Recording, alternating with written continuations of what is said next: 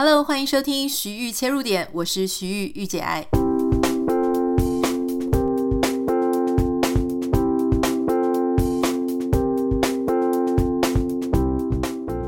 Hello，欢迎收听今天的节目。今天要跟你分享一本我觉得非常好看的小说哈。这本小说呢，娱乐性非常的高，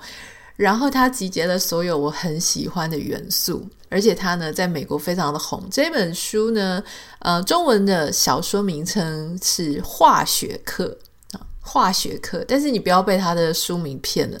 虽然你听到“化学课”，可能会觉得说：“哇，天哪，这是怎样？是要上什么很难的呃化学元素表吗？还是什么的？”不是这样哈。就这一本书呢，它其实非常的幽默，非常的有趣，而且它好看的程度呢，其实它是美国的作家写的。这本书它才在美国上市了四个月，它整个欧美地区，因为它就狂卖嘛，卖了很多不同的语言的版本，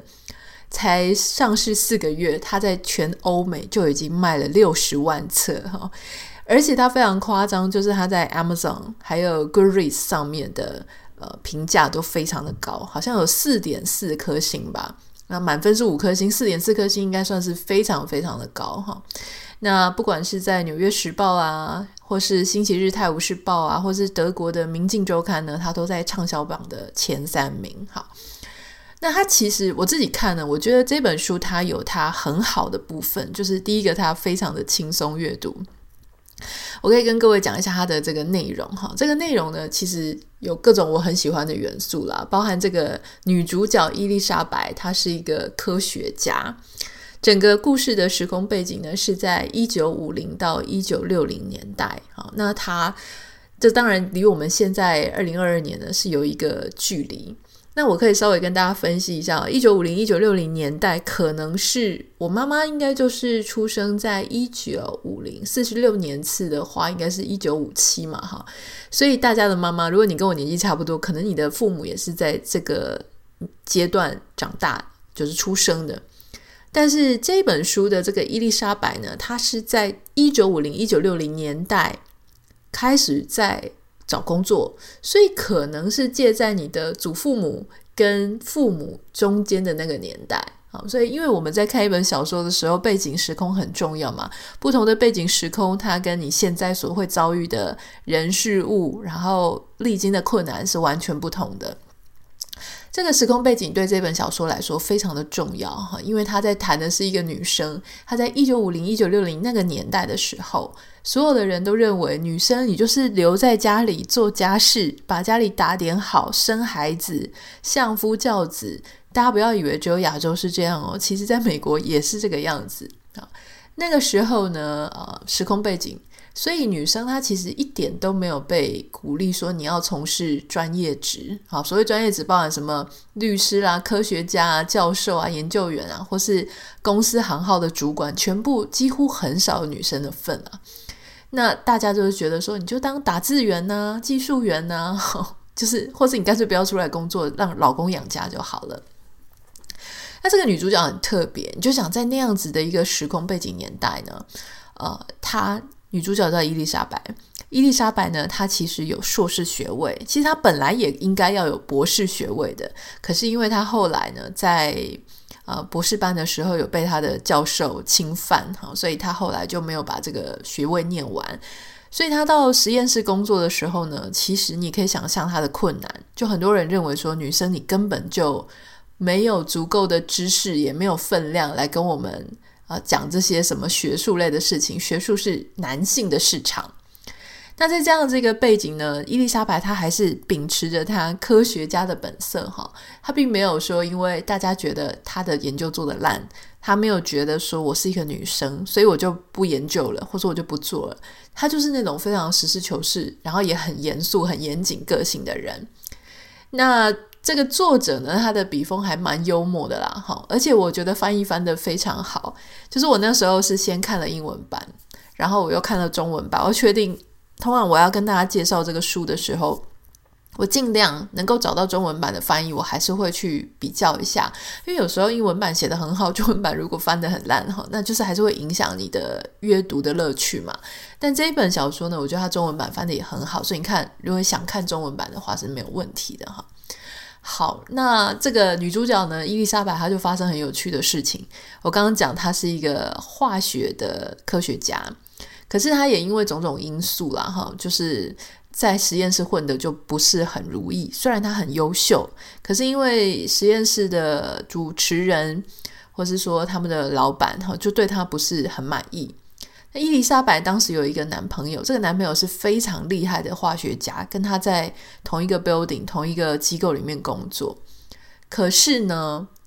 这个男朋友后来，总之就没有在他身边。我不想要爆雷，所以我一直想说我要怎么讲哈。总之后来没有在他身边，那伊丽莎白变成一个单亲妈妈。单亲妈妈呢，那她就是呃给她小孩子带便当。好，那后来因缘际会的。就是他，就变成一个电视节目主持人。那当时真的是因缘际会啦，哈，我们就不讲太多内容。总之，他就变成一个美食烹饪节目主持人。原本这个电视台很希望他可以，就是像一般你想象的这种烹饪节目，就是女生要穿那种蓬蓬裙啊，家庭主妇。你如果看过《家有什么完美娇妻》那种电视。一开始电视还很希望他是那个样子，然后讲一些很穿的胸口很低啊，然后很性感啊，然后就是一种希望所有的主妇都像我一样吧，这样男生就会很开心，你老公就会很快乐。可是伊丽莎白当然就没有照着他们那样做嘛，她还是拿出她研究员、科学家的本色，然后在这个烹饪的时候跟大家大谈化学。这个变化啊，因为你知道，很多时候烹饪它其实是充满了各种化学变化嘛。呃，盐不是就叫氯化钠嘛？好，那醋酸啊，什么什么的，他就开始跟大家讲解，好，就好像一个化学老师一样的，呃，去跟你讲说这个烹饪里面有各种的化学变化。所以这本书的抬头叫《化学课》，其实他讲的就是伊丽莎白她如何借由她的烹饪节目，然后呢，呃，跟女性观众，好，慢慢的教导她一些知识。那当然，这个很多的观众原本电视台觉得说那么无聊的课谁会想要？女生哪是那种有大脑的动物？好，他们是这样。当年在这本书里面，他们是觉得女生根本不用学习，女生你就只要做菜，在家里照顾小孩就好了。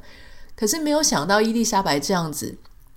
她自己先没有服从这个社会给她的期待。然后呢，他甚至透过他的烹饪节目呢，empower 了很多女性观众。女性观众开始拿出他们的笔记本，哈，开始在做笔记。而且甚至呢，就是伊丽莎白，她还激化了很多女生啊。她们可能觉得说自己对什么医学有兴趣啊，对什么东西有兴趣。可是呢，因为已经有了孩子，或者因为已经结婚了，所以他们就觉得啊，算了啦，不用追求自己的梦想。可是伊丽莎白不断的鼓舞大家。那这当中有非常多的情节变化，特别是我觉得很有趣的一个部分哦，是伊丽莎白她有一只狗，她的狗的名字叫做六点半，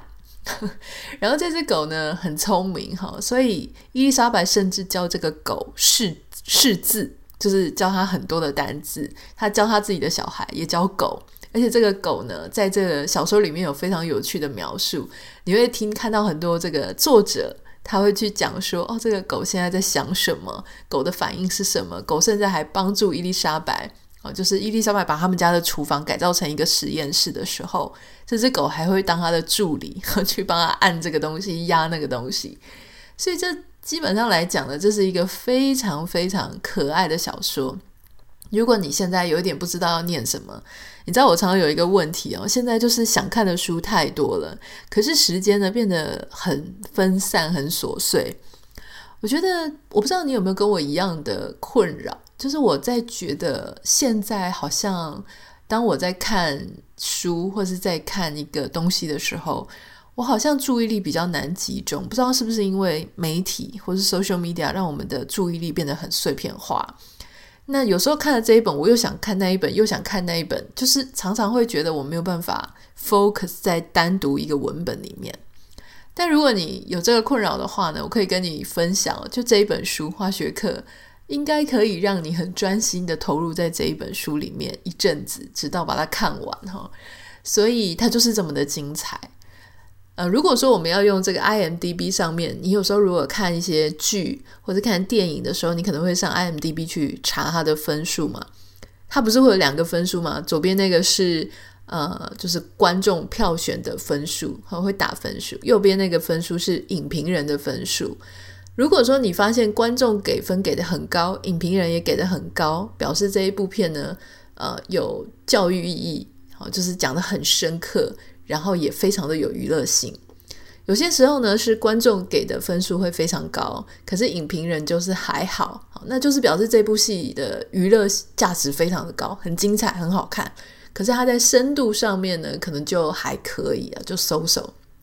有时候如果是观众没有给那么高，影评人给很高，表示这一部片呢，就是讲很多很深刻的社会意涵，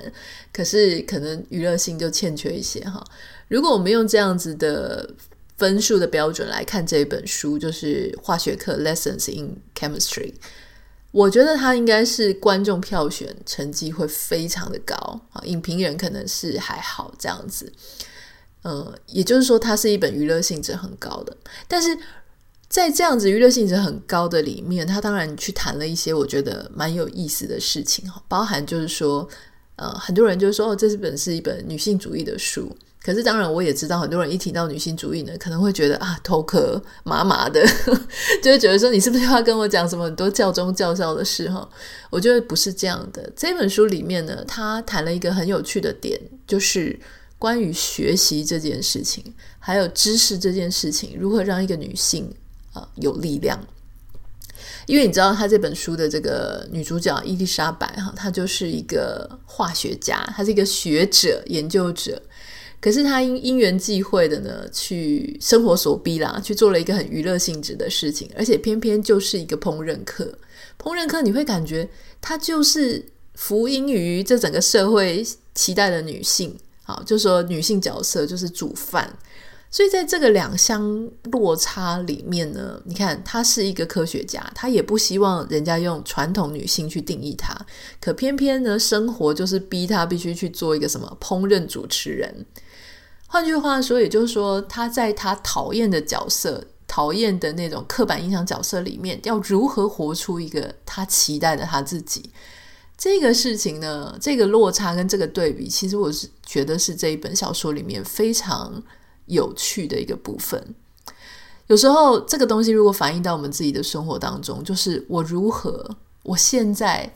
我我当然有我希望成为的一个人，可是也许生活把我带到了另外一个方向，那个方向我并没有那么喜欢。那我要怎么样在那个方向里面找到我自己真的想要做的事情，发挥我自己的价值？好，所以我觉得这事事情是可以反映我们现在的生活的。但伊丽莎白她在那样子的哦，就是烹饪主厨的这个节目里面呢。她依然想尽办法去做她自己想做的事情，去定义她自己想要成为的人。我觉得这个事情就很重要哈。虽然写得非常娱乐性、超好笑的一本书，可是它背后里面有一个我觉得蛮重要的概念，就是你如何在那样子你没有那么喜欢的环境、没有那么喜欢的角色，去重新做出。你自己定义的自己怎么做到？我觉得这本书会告诉你。另外就是呢，当你自己改变了一个自己的现状，哈，你同时也可能影响很多人。那这个影响，为什么学习跟为什么知识，它能够 empower 别人，它可以让别人觉得有力量？哈，老实说，我我最近在想这个事情哦，就是关于意见跟观点的差别。你就说。有很多网友，或是有很多人，他会说：“哎，这个事情我有我的个人意见啊，这是我的 personal opinion。我会讲一些我自己的个人意见。那当然，每个人都有一个意见嘛，哈，每个人都有一张嘴，每个人就都会有自己的意见。可是为什么有些人他的意见我们认为是观点，有些人的意见我们认为就是他随口说说的意见而已？我认为。”能够称之为观点的，你必须要先对你身边所处的世界，或是你现在所在谈论的事情，它背后生成的原因，还有为什么会让它变成现在这个样子，哈。那当然，你可以读很多别人的理论啊，读别人的观点啊，读一些史料，但是把这个从以前到现在为什么会有这样子的结果，先做一番透彻的了解。而且呢，可能有些人赞同，有些人反对这样子的啊事件，或是这样子的现象。你在了解了全面性，尽可能的去了解全面的状态之后，产生一个自己的想法，把它有条理的、有结构的说出来。我想这个就是我们所谓的观点。但如果是意见的话呢，那当然就是不需要这么多前面那种门槛嘛，哈。所以我我觉得，当我们有了知识，或当我们有了学习的能力。当我们能够对我们所处的社会所看到的现象，它的背后了解更多的时候呢，我们其实就更加的有信心，而且我们在表达我们的意见的时候，能够更有条理，能够有更深的对话啊。那在这样子的过程当中，同时呢，我们的意见也比较容易受到重视。好，那当然，我想这个东西不是只是我的内容够好，别人就会重视我，还有整体社会它是不是能够重视女性，或是重视一些其他族群，这个是很重要。所以我觉得这本小说它在谈学习，学习就是力量，学习或是深刻的知识能够 empower 一些女性，我觉得这个事情是很有趣的一个角度。第二个是。呃，我觉得还有一个东西，我觉得很有趣，想跟大家分享哈，就是当年我刚刚提到说这个背景年代很重要，一九五零年代呢，美国，我们来比较美国跟台湾的妇女就业状况哈，跟这个社会怎么样期待我们女性要做什么事情，有一个很有趣的数据哦，你会发现说这是美国的统计数据哈，在一九五零年代的时候，你知道女性她的就业高峰是几岁吗？一九五零年代的时候呢，最多数的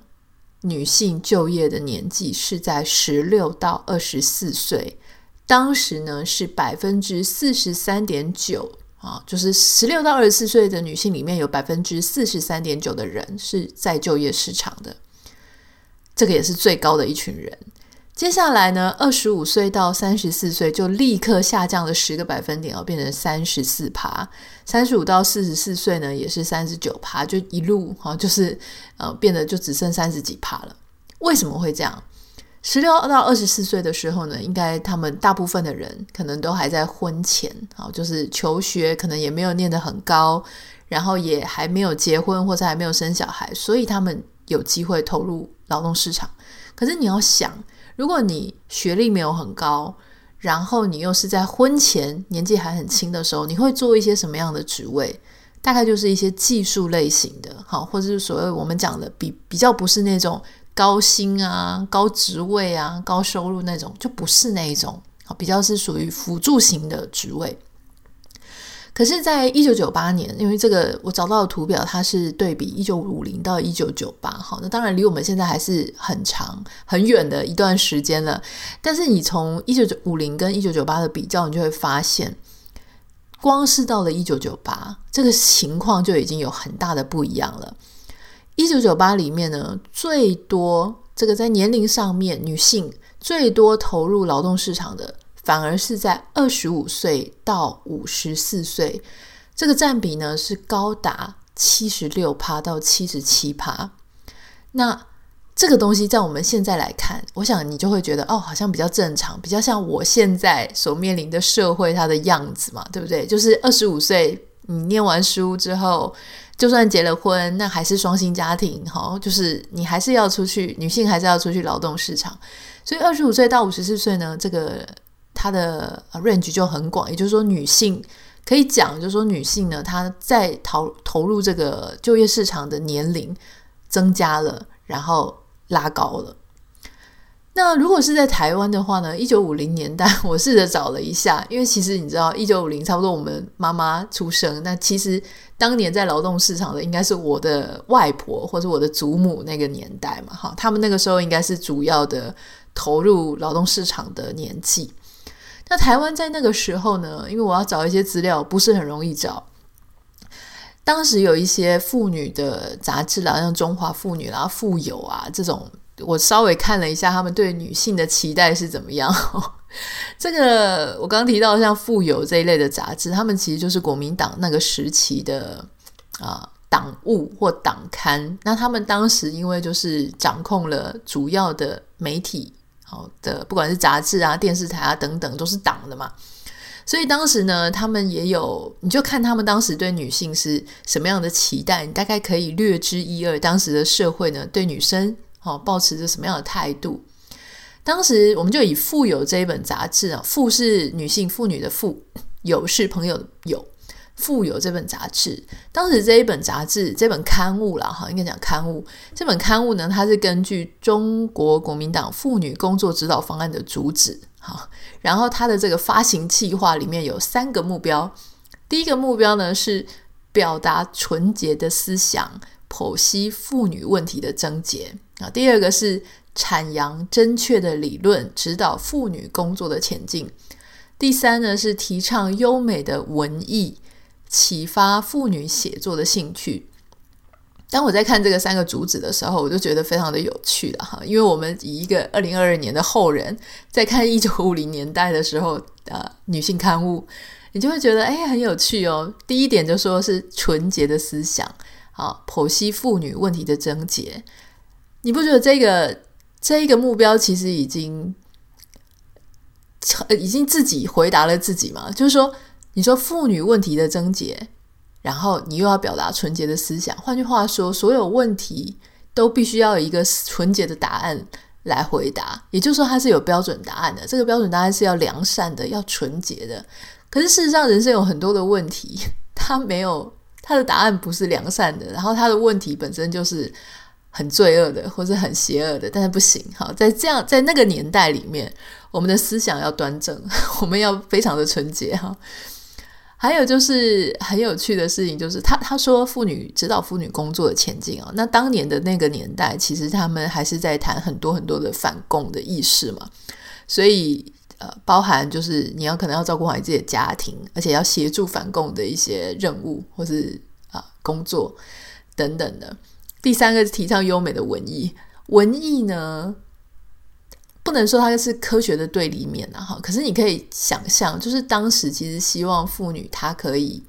呃做比较多文学类的艺术性质的工作，而不是那种金融啊、科学啊、理工啊，就比较不是那个样子嘛。那他写说启发妇女写作的兴趣，我觉得这一点反而是好的，因为你要想在那个年代，妇女可能也不觉得自己有什么地位，也不觉得自己。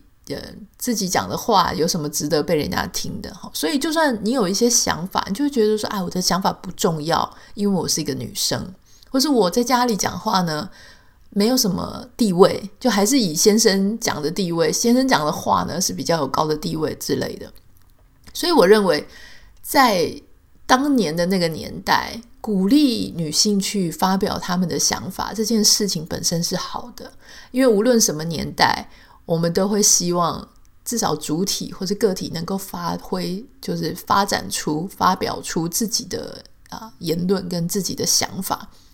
可是，当然你会知道，在妇女表达自己想法的时候，她表达什么呢？她一定表达她脑中的，但是她当年的脑中可能就是我们刚刚讲的，就是要良善正直，或是很多社会意识形态加给她的，她所学到的东西。所以，她所表达出来的东西，到底是她。学到的那些意识形态，他身边的舆论灌输给他的意识形态，还是他真正在很多多元的想法、多元的环境跟刺激冲击之下，他所产生出来的想法？好，这个事情当然就我想大家自己有一些自己的答案啦。不过以当年那个年代来讲啊，我觉得这已经是一个很大的要紧了。那在一九五零跟一九六零年代的时候呢，在台湾，它其实面临一个非常重要的改变，啊、呃，它其实就是农业化社会过渡到工业化社会。好，所以那时候呢，大家原本是在务农啊，碾米，可能养猪啊什么的，过渡到工业，那开始越来越多的工厂。那大家知道，台湾的制造业是非常非常发达，在那个年代，它其实是一个过渡的时期。那很有趣的事情是，你会想说，诶，那如果农业社会过渡到工业社会，那大家到底是工作机会变多呢，还是工作机会变少？女性到底投入劳动市场是变多呢，还是变少？根据这个数据显示啊，哈，在一九五零到一九六零年代的时候，一开始步入到工业社会时期呢，其实女性的劳动参与是一开始是降低的。原本在一九五一年的时候呢，台湾的女性劳动参与是百分之四十二点一趴。那到一九六六年哈，也就一九六零年代的后面呢，是只有三十二点五趴，它几乎是少了百分之十的劳动率哦。那你知道一九五零这个也不是只是说女性出现这个问题啊，那那个一九五零到一九六零的时候呢，台湾其实整体的失业率是上升的，而且很严重，只是女生失业的呃比例是男生的二到三倍，所以男女都面临失业的问题，只是女性失业率更加的严重哈、哦。那在你要想说，诶，那是不是就这样一路就下滑？这个想法很简单嘛，就是说。你在农历业时期的时候，你是需要很多人力，因为所有的谷啊、稻子啊什么，你都要靠人力去啊、采收嘛，去收获。可是到工业化时期，工厂进来了啊，有很多的机械进来了，所以相对来说可以不需要这么多的人力来处理这些原本做的事情，所以这个时候就会有一些过渡跟转换嘛。那所以到一九六七年之后呢，哎，慢慢的大家开始学习了新的技能。也许在教育上面呢，哎，也开始做了转型。所以一九六七年之后，哎，开始女性的劳动参与又逐渐的上升，一直到一九八一年是百分之三十八点八，一直到一九八六年呢，哎，又回到了百分之四十五点五。啊，很有趣的事情是我刚刚讲的东西呢，它其实是有数据的论证的哈，证据的。在一九五零到一九六零年代的时候，那个时候呢，啊，女性的劳动参与多半都是集中在农村。呃，都市是比较少的。那当工业化时期呢，呃，工业化社会进来了之后，其实女性她的就业反而是都市比较多，呃，流向了什么呢？流向了制造业，可能工厂，还有商业以及服务业。这个就比较像是我们现在所熟悉的整个社会了哈。所以你看哦，在看这本小说的时候呢，我就觉得很有趣。因为他帮你跳脱到一个跟你现在比较不熟悉的时空，也就是我们差不多我们奶奶的那个年纪，他们在工作的时候的那个年纪，那你就发现说，当年的女性跟现在的女性，她在社会上的困难程度，她要如何的证明她自己的价值？如果她想要活得，她觉得不枉此生，她会遇到的挑战其实极大，不只是那种啊、心态上的，社会上会瞧不起。呃，女性啊，会觉得不信任女性，同时她可能在肉体上的也会去占女性的便宜。大家如果有兴趣，你可以去看这本小说。那我觉得这个是它非常有趣，而且当然它的文字非常幽默，情节也很精彩，这个是很值得去阅读哈。那当然就是我通常在读一本书的时候呢。嗯，我还是会提到一些我自己可能没有那么喜欢的部分啊，这一点请大家包涵。就是这个可能是我自己个人意见哈。那有几点我可能没有那么喜欢的部分呢，就是呃，例如说他在谈论宗教跟科学哈，他把它二元的去划分，里面的人会借由这个故事里面的角色，他会去谈说到底宗教是怎么一回事啦，科学是怎么一回事啦哈。那到底无神论者跟呃，牧师他们之间有没有机会可以对话？我之前看过其他的书，他们在小说里面写的情节呢是非常的精彩，就是非常的深，而且你会真的在里面，你会感觉不出啊、到底作者他本身到底有没有一个存在一方支持一方？哈，那当然，我觉得这种讨论其实非常困难，因为你必须要对。科学和宗教都有很深的掌握，你才有可能在他的辩证的时候呢，让大家觉得，诶，这两方讲的都有道理。可是这一本书，它虽然试着要去谈宗教跟科学这个部分，但我觉得他就是一个不相信宗教的人，所以他在谈的时候呢，你会觉得他宗教那边没有办法谈得很深。同时，这个作者他本身，我说这个写这本小说的作者。他本身其实也不是科学家啦，他虽然有念过一些化学的课，但他不是从事这个行业，所以我也没有觉得他在科学的这个部分能够讲得太过深入啊。写一本娱乐性质的小说是没有问题的，写得很好。可是你要真的去谈论里面东西的精华，以及它的一些呃一致性跟矛盾性，这个东西呢，我我想还是不太够啊。这个是我没有那么喜欢的部分。我觉得你既然要谈，你就要谈深一点。第二个呢，是我觉得他在谈女性主义部分啊，哈，因为我们现在是活在二零二二年。这个作者呢，他本身他今年六十五岁，这个是他第一本小说，哈，我觉得蛮棒的，因为透过他的这个写第一本小说，在六十五岁的时候居然大红大紫的，其实给我们很多的鼓励啦，就是你不管想要几岁写小说都不晚。但是当他在谈女性主义的时候呢，我觉得他谈的就是比较。他那个年代在谈的女性主义的事情啊，因为女性主义其实它已经是我们在谈的时候已经谈了十几二十年，甚至可能超过。如果你有在钻研哈，这个已经是